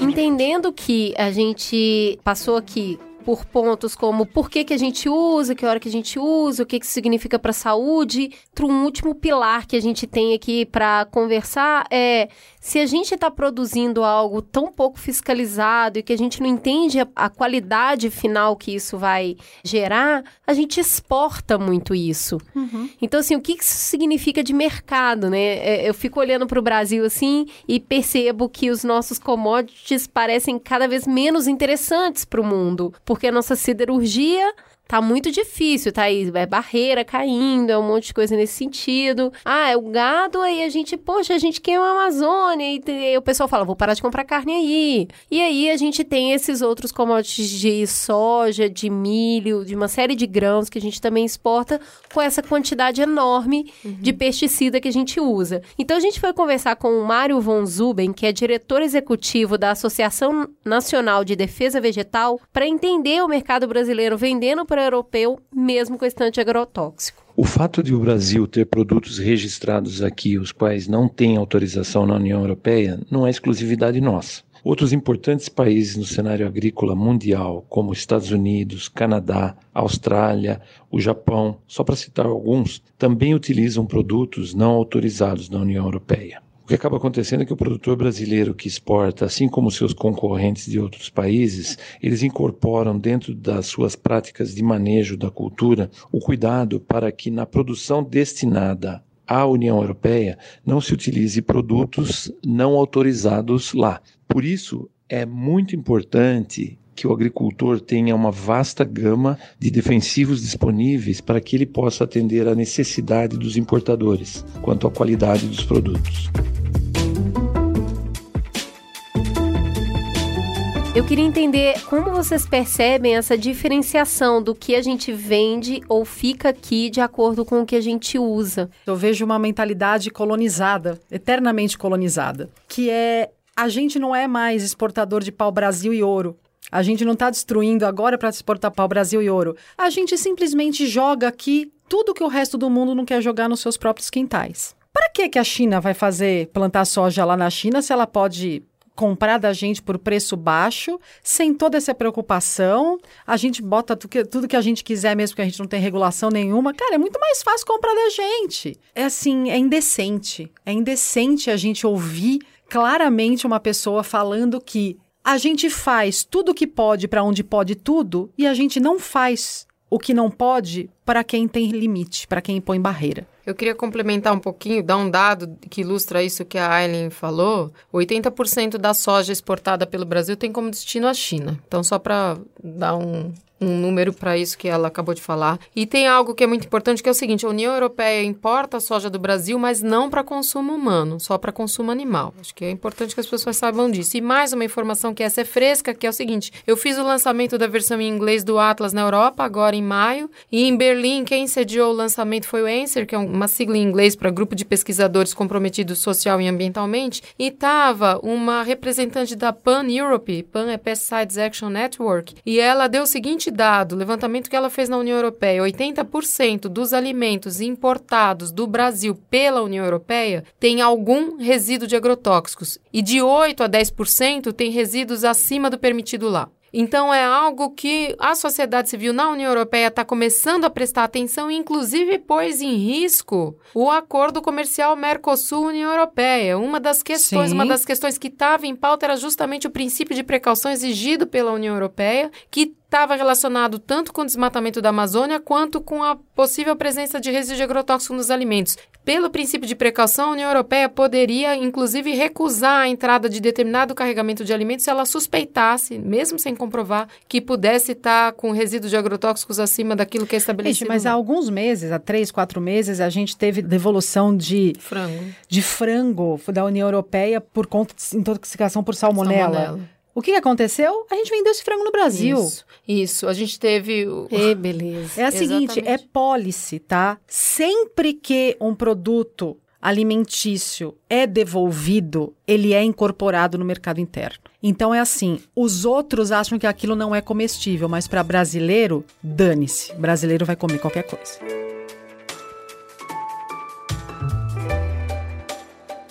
A gente já está se encaminhando para o final do programa e a gente precisa pensar em modelos alternativos. Eu acho que, desculpa, vou de novo citar o meu pastor, Yuval Harari. Uma das coisas que a gente, que a gente não comentou aqui ainda, que eu acho muito legal do Sapiens, é mostrar que a gente usa lógicas na discussão de se uma coisa é viável ou não é viável, se é certa ou não é certa, que na nossa cabeça, como a gente já nasceu, o sistema já estava montado desse jeito, a gente acha que elas estão postas, que elas são um dado da natureza, tipo a gravidade. Uhum. E ele chama tudo isso, ele fala assim: gente, isso é ficção, tá? A gente inventou. E assim como a gente inventou essa, a gente inventa outra. Não tem problema nenhum. E é isso que você traz, essa é o, o bagunçar da lógica que você faz quando você fala assim: olha, dizer que porque o clima é tropical, necessariamente a gente tem que ter monocultura e tem que ter. Isso é Vamos lá. Yuval Harari, ficção. A gente se organizou desta forma. A gente se organizou de uma forma em que o que media, a lógica predominante é o capital. E isso quer dizer que a gente toma uma decisão e em cima dela várias outras vão acontecendo. E que a gente sempre pode se questionar: isso faz sentido ainda?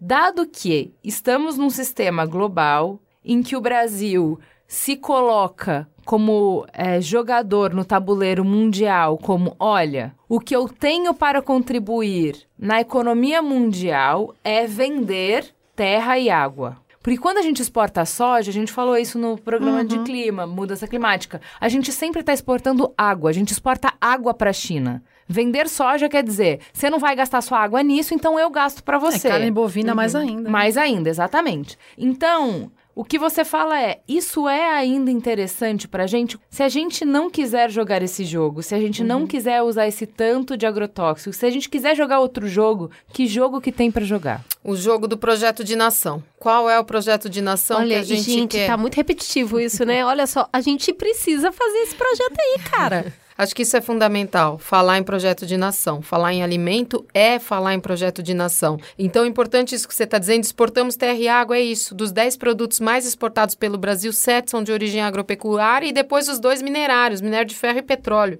Então, esse padrão de inserção do Brasil na economia mundial está nos virando ao avesso. Então, tem os exemplos que você falou das barragens e mais. Olha, a quantidade de pessoas que morrem a cada dia no Brasil. A cada dois dias e meio no Brasil, uma pessoa morre intoxicada com agrotóxico de uso agrícola. Entre 2007 e 2014, 343 bebês de 0 a 12 meses se intoxicaram com agrotóxico. Então, o que é importante dizer? A gente precisa de um projeto de nação. O que a gente quer enquanto país? A gente quer, como diria o Eduardo Galeano, seguir essa triste história de seguir exportando as nossas riquezas é, naturais? Ou a gente quer um outro lugar no mundo? A gente quer outra construção de sociedade? com alimento para todo mundo. Então eu acho que essa discussão do alimento tem uma potência tremenda, porque ela é para mim a pedra de toque de, do projeto de nação. O que a gente quer como nação? A gente quer um modelo de agricultura ou de produção de alimentos que privilegie uma o Brasil é campeão mundial em concentração fundiária. 1% dos proprietários tem 50% das terras. E isso é projeto de nação, é isso que a gente quer? E a gente tem um Estado que tem mediado os interesses das indústrias transnacionais de agroquímicos e desses grandes produtores, mas isso que riqueza isso traz? Como de alguma forma isso ficou implícito aqui, o, último censo do IBGE 2017 comparado com o de 2006, censo agropecuário, mostra uma perda de 10% de trabalhadores no campo. Então isso não tem significado emprego, não tem significado saúde. O que a gente quer como modelo de país? Eu acho que central é isso, é projeto de nação, é como você disse, é uma ficção. Então a gente cria essa historinha e fica achando, não, é porque o clima é tropical, etc, e fica repetindo. É produção de alimentos, a gente não tá falando de produção de alimentos. Não é só isso, a ficção é, ó, quando você fala... Só dá pra gente- ser assim. É, é que assim, ó, Exato. quando a gente fala, ó, o nosso modelo é o modelo de ser um grande exportador. Porque se eu vou pra agricultura familiar, eu entendo o que você fala, troca. Porque eu vou produzir pra alimentar a população, eu produzo. Tudo bem. Eu posso Mas eu perdi. Na minha balança comercial, familiar. na minha balança comercial, a minha balança comercial, eu, eu garanto um superávit primário Uhum. com agricultura familiar. Talvez, se ela for ampla e massiva, claro, por que não? Se a gente fizesse uma reforma agrária, talvez. É, a gente tem. a- a- acho que essa A questão. agricultura familiar produz muito. Ela produz muito daquilo que nós nos alimentamos cotidianamente. No mundo. Inclusive, a agricultura familiar exporta. Eu conheço produtores em Valinhos que exportam. Exportam frutas em área de 5 hectares. Então, é possível. Só que aí a gente não privilegia uma classe de 1%. Não tô nem falando de modelo, de novo. Isso não tô falando de conversa comunista, não é disso que eu tô falando. Eu tô falando uma outra, um outro pacto Um social. outro jeito de ganhar dinheiro, né? pacto social. Capitalista, a gente consegue ser uma nação rica, a gente consegue estabelecer processos econômicos dentro do capitalismo com um projeto verde. Bom, o capitalismo é uma questão em si. Por que, que ele é uma questão em si? Porque ele é um modo de produção que se reproduz ampliadamente sem fim. Então, essa reprodução ampliada significa necessariamente ir tomando partes e partes do, do planeta e Que é transformando finito. tudo que é possível em mercadoria. Essa é uma primeira questão. Agora, dá para ser mais razoável? Por favor, dá para ser mais razoável. Não é possível que no Brasil a gente não discuta a taxação de riqueza. Não é possível que a gente não discuta a concentração fundiária. Isso um é- país rico e miserável ao mesmo tempo. Tem- a gente precisa quando- resolver essa, essa chaga histórica. E não é só isso, acho que é, alguma das coisas que você vem falando desde o início, que fala assim, ah, qual é o nosso objetivo? Se o nosso objetivo é o número na planilha, ou o nosso objetivo é segurança alimentar, o nosso objetivo é uma, uma questão que a gente já vem falando aqui há muito tempo, que é, tá tudo bem a gente viver numa economia de mercado, mas tem várias questões sobre a gente viver numa sociedade de mercado. Acho que isso é a importante. intermediação de todas as coisas ser Todas o as dinheiro, a relações. medida de todas as coisas, o desempate de todas as coisas ser o dinheiro, esse é realmente Não, um e problema. esse, e esse modelo é um modelo em si estúpido, porque se a gente e a gente exporta água e terra, a água está acabando, gente. Porque a gente está destruindo as fontes de água. A gente não vai mais conseguir exportar água e terra por muito tempo. Boa parte das nascentes de todos os rios que abastecem o país inteiro nascem na bacia amazônica. A hora que a Amazônia virar uma savana desertificada, não vai ter água para todo mundo, ou para ninguém, no caso. Então, assim, é basicamente um modelo em que eu ganho dinheiro amputando meus próprios dedos. Uma hora meus dedos vão acabar. É, não dá para fugir disso, não tem. é, os recursos naturais são finitos. E é isso que o Brasil, o mercado brasileiro, os grandes poderosos latifundiários, os políticos não perceberam. Vai acabar. O recurso natural está acabando. E quando esse recurso natural escassear, não tem volta. Então, não- a gente não está falando mais um problema daqui 20 anos, daqui 30 anos.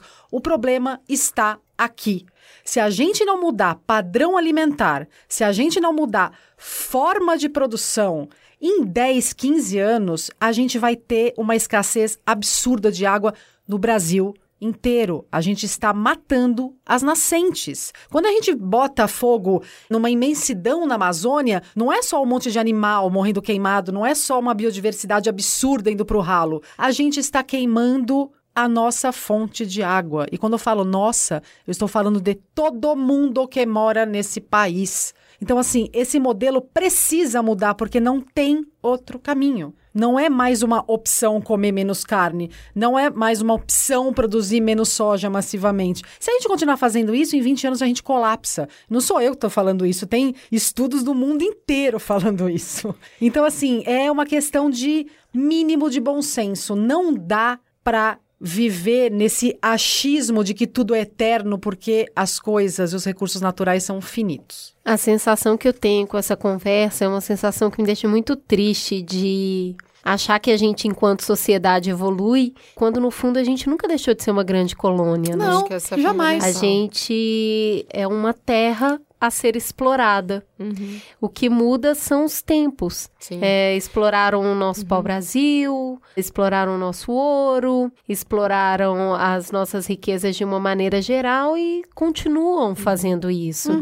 Porque a gente continua trabalhando como um processo sem projeto. Uhum. Né? A gente continua permitindo uma exploração porque a gente vê a muito curto prazo a geração de riqueza, riqueza de capital, de uma série de pessoas que nem no Brasil vivem mais. Então, É mais fácil permitir isso quando você não, não vive mais nessa terra. Mas eu acho que é um olhar que a gente precisa ter sobre isso de médio prazo, Uhum. de entender em outros momentos da nossa cultura, a gente já passou por processos de escravidão e as pessoas falavam, mas não dá para ser diferente. Imagina como é que vai ser diferente se a gente abolir todas essas pessoas, a gente vai quebrar, não vai ter mais. Eu acho que é esse momento que a gente está passando de novo, né? Quanto mais a gente vai aceitar ser escravo do mundo na- no fornecimento de uma série de commodities que o mundo não quer produzir.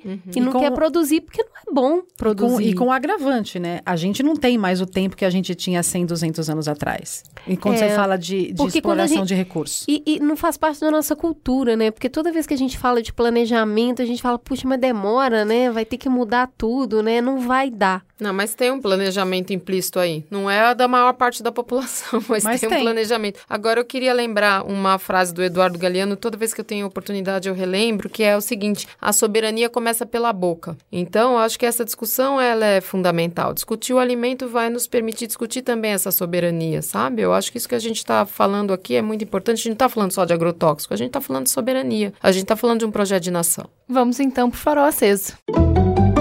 Farol aceso.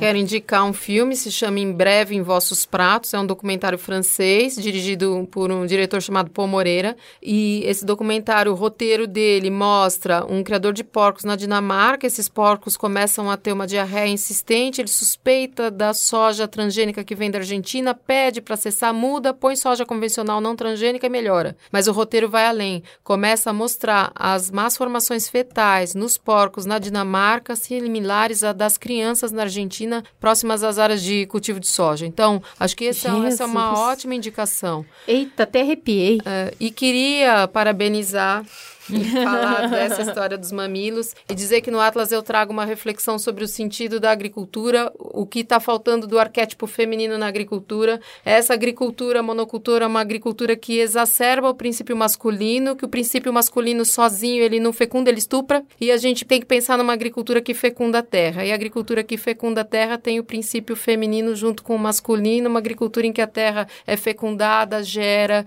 e se reproduz e não se esteriliza. Então, ótimo. Escuta o Mamilos, as Sertão. potências do Agreste. Cara, é muito bonito e tem a- uma camponesa falando sobre isso. Ótimo. É lindo. Escutarei. É o Brasil Obrigada. que a gente quer, é o Brasil do sertão. Sabe É. por quê? Porque a gente foi assistir Bacurau. ah, meu amigo. Eu, não, eu queria assistir outra coisa, queria ler outra coisa, mas não consigo.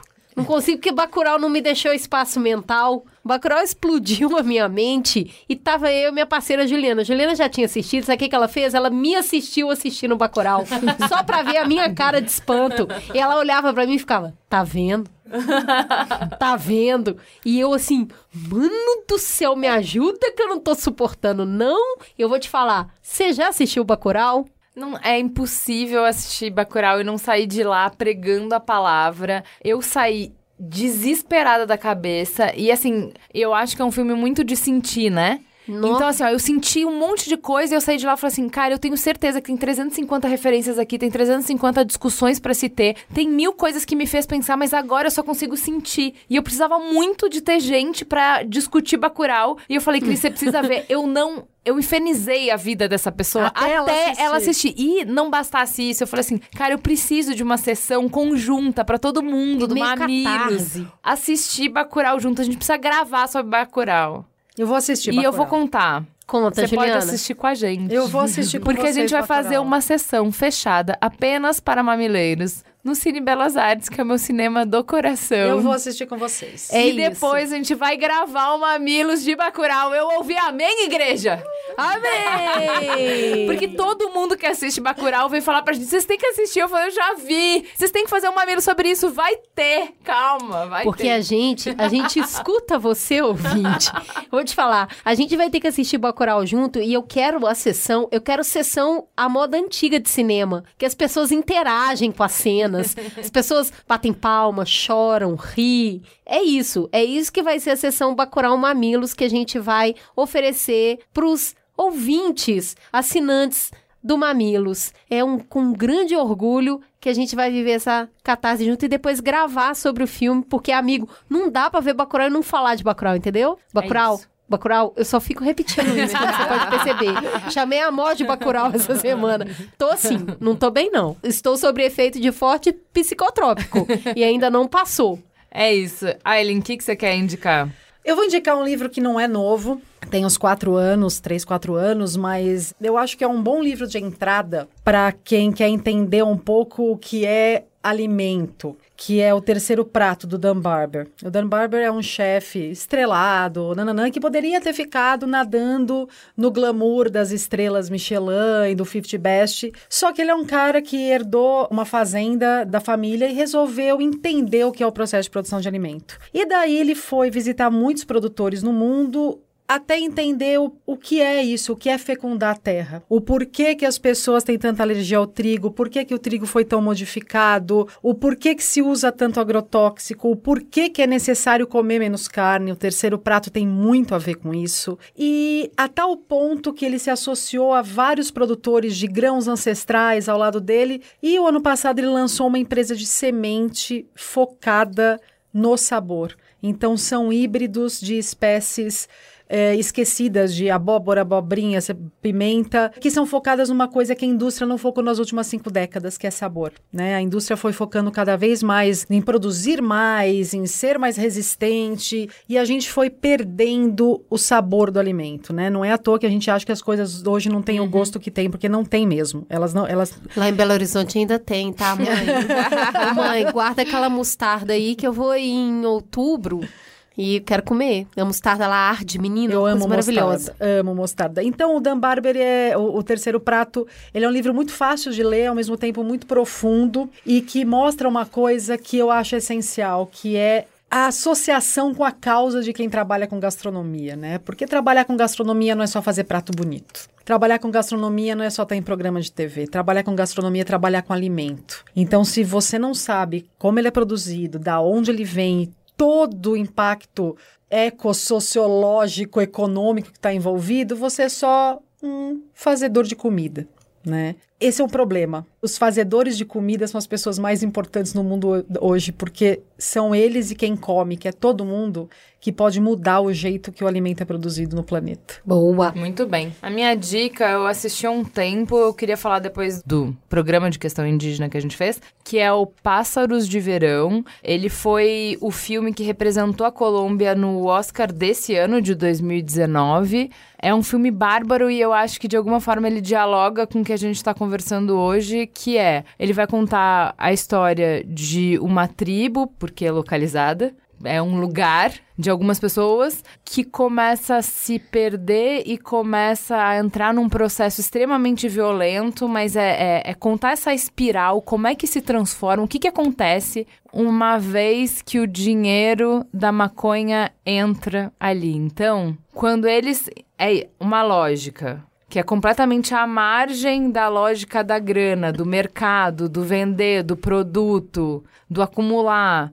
Quando a gen- eles entram no mercado internacional, quando o mercado internacional entra na aldeia, quais são as transformações que acontecem e a rapidez com que isso acontece? Eu acho sensacional, assistam. O filme não é nada rápido. o filme é um filme lento, é um filme que tem um outro tempo, mas ele é extremamente interessante e intenso. É muito diferente o jeito de contar a história, vale muito a pena. Chama Pássaros de Verão, um filme colombiano, assistam. Fala que te escuto. Eu vou chamar agora a nossa maravilhosa produtora Bia Fioroto para ler comigo os e-mails, porque a crise está em Montes Claros hoje. Oi, na verdade eu acho que era um plano para eu fazer de novo a leitura de e-mails. Que todo mundo ama, né? Ei. Antes de começar a leitura de e-mails, eu quero contar para vocês que as vibradoras que fizeram a cobertura da Copa Feminina de Futebol com a gente no UEA estão oficialmente na Rede B9. Êêê! A gente queria muito trazer elas, a gente ama a qualidade do conteúdo que elas produzem. E agora o podcast delas oficialmente está na Rede B9. Vão lá, prestigiem. Elas não vão falar só de futebol, a partir de agora elas vão falar de esportes femininos como um todo. Exato. E assim, pra quem acompanhou a Copa e viu o que a gente sofreu com o Vadão, agora estamos fazendo cobertura da pia, não é, meus amores? Tá tudo bem, Então, né? assim, vamos acompanhar, vamos prestigiar, que agora tá muito melhor de assistir. Ontem eu fiz, eu fiquei operando a mesa pra elas enquanto Ai, elas delícia. gravavam. E é muito engraçado, é muito bom. Eu tinha escutado o, o primeiro episódio, mas elas gravando ao vivo é mais legal ainda. É maravilhoso. Elas são gente. muito boas. Vão lá, ouçam o Dibradoras no seu aplicativo de preferência. Tchan, tchan, tchan, tchan, tchan, tchan, tchan, tchan, tchan, tchan. E vamos para o beijo para. Eu tenho muitos e muitos beijos. Eu tenho beijo lá na Natura, que eu estive na Natura fazendo a última palestra em Salvador. Em Salvador, gente, foi um bate e volta muito rápido para Salvador. Desculpem, pessoas de Salvador. Mal pude comer um acarajé do lado do, do aeroporto antes de embarcar de volta. Um beijão para Renê. A gente estava almoçando, eu e a Cris, no Isla Café, e a gente encontrou a Cecília, queridíssima. Um beijo, Cecília. Beijo, Cecília. Gente, eu tive o prazer de mediar uma mesa com Emicida, eu não tinha roupa, eu não, eu não sabia, eu não dormia à noite, eu não sabia o que fazer, linda quebrada, eu, eu tava surtadaça, nervosa pra caramba. E aí lá eu encontrei o Ian, o Bielo e a Soraya, um beijo pra vocês. Andando na rua, conversando com a Cris, o Thiago nos para, tira foto e tal, foi incrível. E eu fiz semana passada, e por isso não gravei o Mamilos, eu tava num mega evento da SAP e um monte de mamileiro foi lá me dar beijo, tirar foto, uma delícia. Olivia, Maíra, Aline, Camila, Yasmin, Paulo, Mariane, Estela e Luciele. E por fim, o programa dessa semana só aconteceu graças às pontes que a Karina, que é minha amiga há um tempão e trabalha na Corteva, fez pra gente ter a voz da indústria, e a queridíssima mamileira que trabalha com ela lá, Isabel também nos ajudou compartilhando vários contatos. Karina e Isabel, muitos beijos. Tem também beijo para, para uma pessoa que também nos ajudou a fazer essa mesa acontecer, que é a Mariana Martins, que trabalha na editora Record, que conseguiu para mim o contato do Nicolas. E tem beijo para para pessoas que encontraram a Raquel, a nossa comercial, porque vale, encontrou alguém do B9 na rua? Você pode pedir beijo. Então é a Carolina Fernandes, que fez aniversário essa semana, e para Stephanie da HBO. Então vamos pro Fala Que Eu Discuto. No Twitter você nos segue no arroba mamilospod, lá que a gente chora, que a gente comemora, que a gente pede pontes com convidados, com especialistas. Vai lá, ajuda a gente a fazer o Mamilos. Do arroba Lubelin disse. Foi providencial ouvir o episódio do Mamilos sobre improviso exatamente nessa segunda-feira em que tudo que podia ter dado errado, deu errado. E tudo que podia ter saído do planejamento saiu. Lu, tamo junto, porque claramente essa semana também, assim, minha filha com escarlatina, Benjamin fazendo cirurgia, os convidados que a gente chamou pro programa que a gente tinha planejado, que era sobre justiça restaurativa, não podiam essa semana. A gente teve que achar, cavar um outro tema aos 46 do segundo tempo. Tamo tudo improvisando aquilo. Mas deu certo. Treino, treino, treino. Truque. truque. A Tayana Almeida, do arroba underline Almeida Tayana. Sempre me achei braço curto. A lei do mínimo esforço, e sempre precisei de muito improviso para dar conta da vida. O último, Mamilos, sempre incrível, me trouxe um alívio, pois entendi que, na verdade, sou criativa e sagaz para lidar com as coisas, ó, Ó, sagacidade. dando autoestima para as pessoas. É isso aí, acha pouco. Gil Vitor Arte falou: mais um programa do Mamilos pra guardar no coração. Que acolhida. Até emocionei com a poesia do Márcio Balas no final. Eu amei. Eu amo o Márcio Balas. É verdade. Eu ouvi o programa muito triste, chorando de não estar na mesa, porque assim, eu tinha várias coisas pra falar disso e eu amo muito ele. Eu esperei tanto pra ele vir no Mamilos quando ele veio eu não tava. Hashtag chateada. A Lila Hicken, do arroba Lilian Hicken, disse: Esse episódio me deu um quentinho no coração. Acabei de ouvir e tô mudando pra área de tecnologia e esse episódio me deu esperança. Força, amiga. Aproveita e ouve o algoritmo G. Né? Olha aí. Isso, ouve o algoritmo G, que é bom demais. Janaína Ferraz falou: Amei como tudo que vocês fazem. Ah, melhores ouvintes. No Instagram, vocês nos encontram no arroba mamilospod. Lá tem as fotos de todo mundo que vem. E sempre a galera que chega no Mamilospod fala: Ai, como é bom colocar um rostinho nas vozes que a gente vê. Vai lá, a é gente muito põe legal. farol aceso também. Muito pedido, farol aceso. Foi. Então vamos lá. Lana Viegas disse: As maiores coisas da minha vida vieram absolutamente fora do previsto. Eu precisei improvisar quando me vi grávida aos 19 anos. Disse sim quando apertei a letra P mais vezes do que deveria. E me inscrevi em psicologia e não em publicidade, meu Deus! Criei toda uma reformulação da minha casa quando, por conta das chuvas e obras irresponsáveis da prefeitura, uma enchente veio e alagou toda a minha casa e por aí vai. Já me senti muito culpada por ter tantos imprevistos na vida, mas a realidade é que aprendi demais com esses imprevistos. Nossa, mas é um belo. Legal. Coitado. P de publicidade ao invés de psicologia, dureza, hein, amiga? Oh, meu Deus. Mas aí, Native Ed, você pode ouvir o ponto de virada. Aê! É o bingo do Native Ed. Você pode ouvir o ponto de virada que a gente fala de mudando de curso. Mudar de carreira, mudar de curso. Ah, mas o de mudando de curso é muito legal, que fala sobre isso. Gente, você se inscreveu em publicidade ao invés de psicologia. Será que é a hora de mudar? Será? Não sei. Vamos ver. A Jaberlane disse: Amei muito. Programa leve e descontraído. Estávamos precisando depois de tantos temas densos e polêmicos. Eu senti isso, viu? Né? Deu um.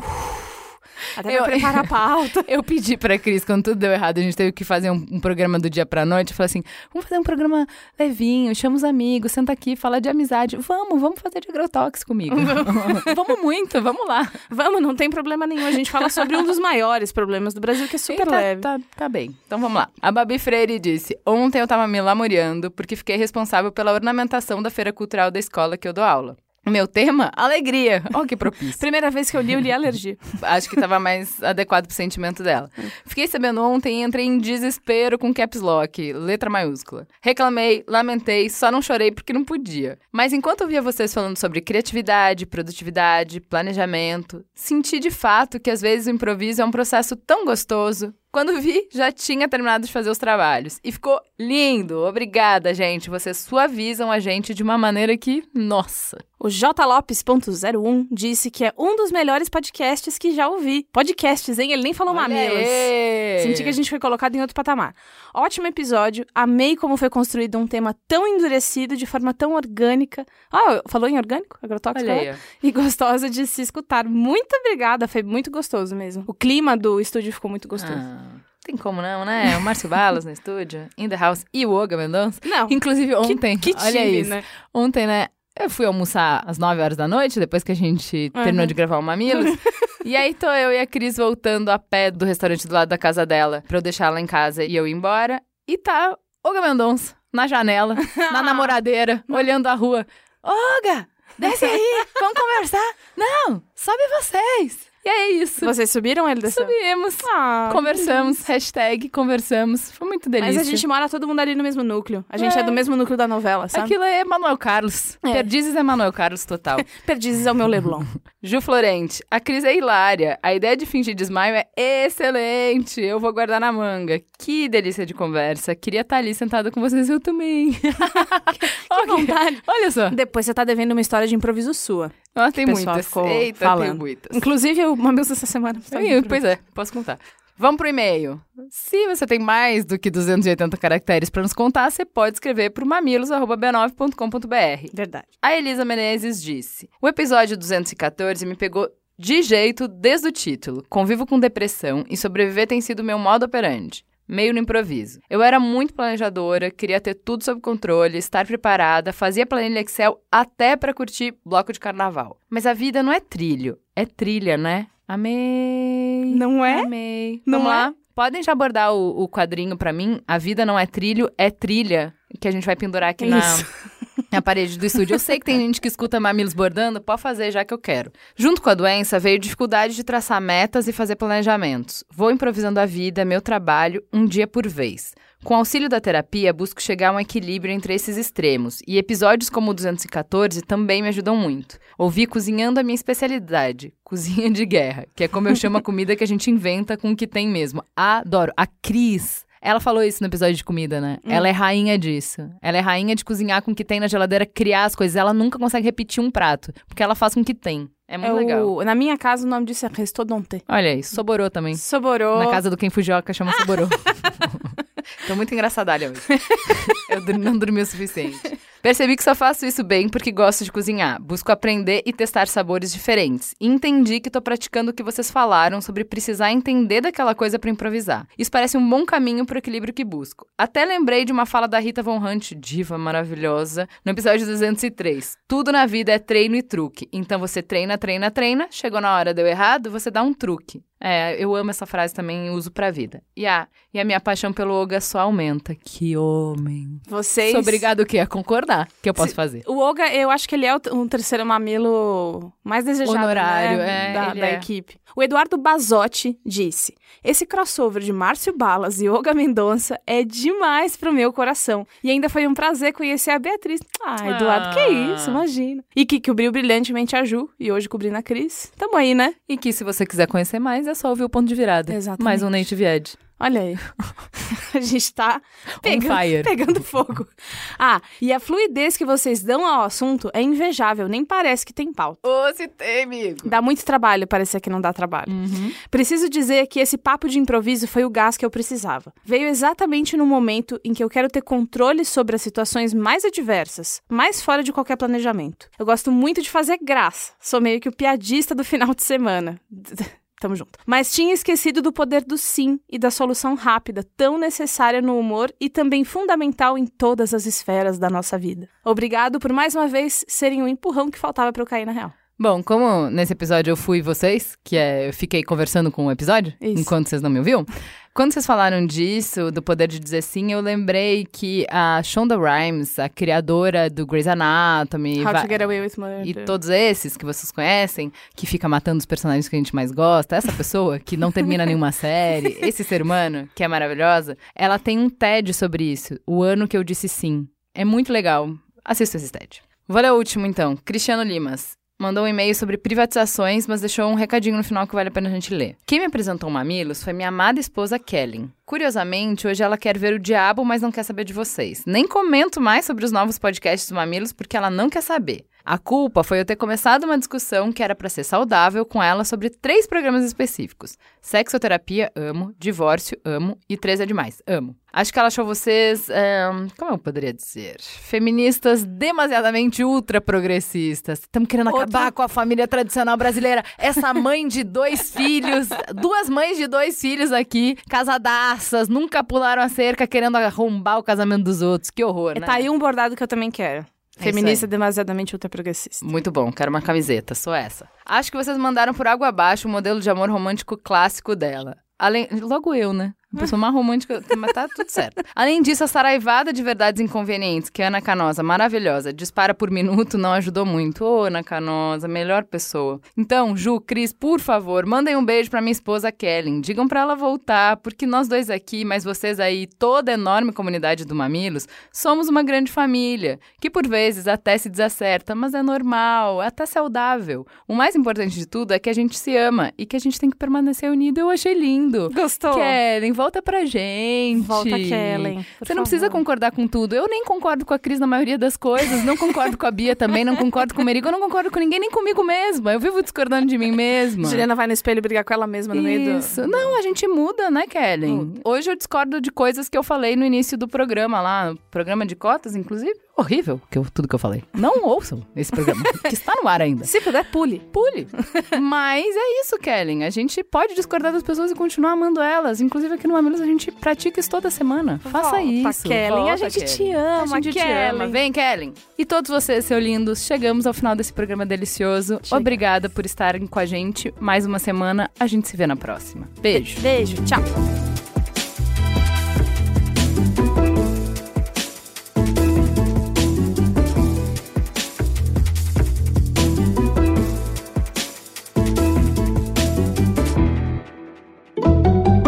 Mamilos. Jornalismo de peito aberto. Este podcast foi editado pela Maremoto.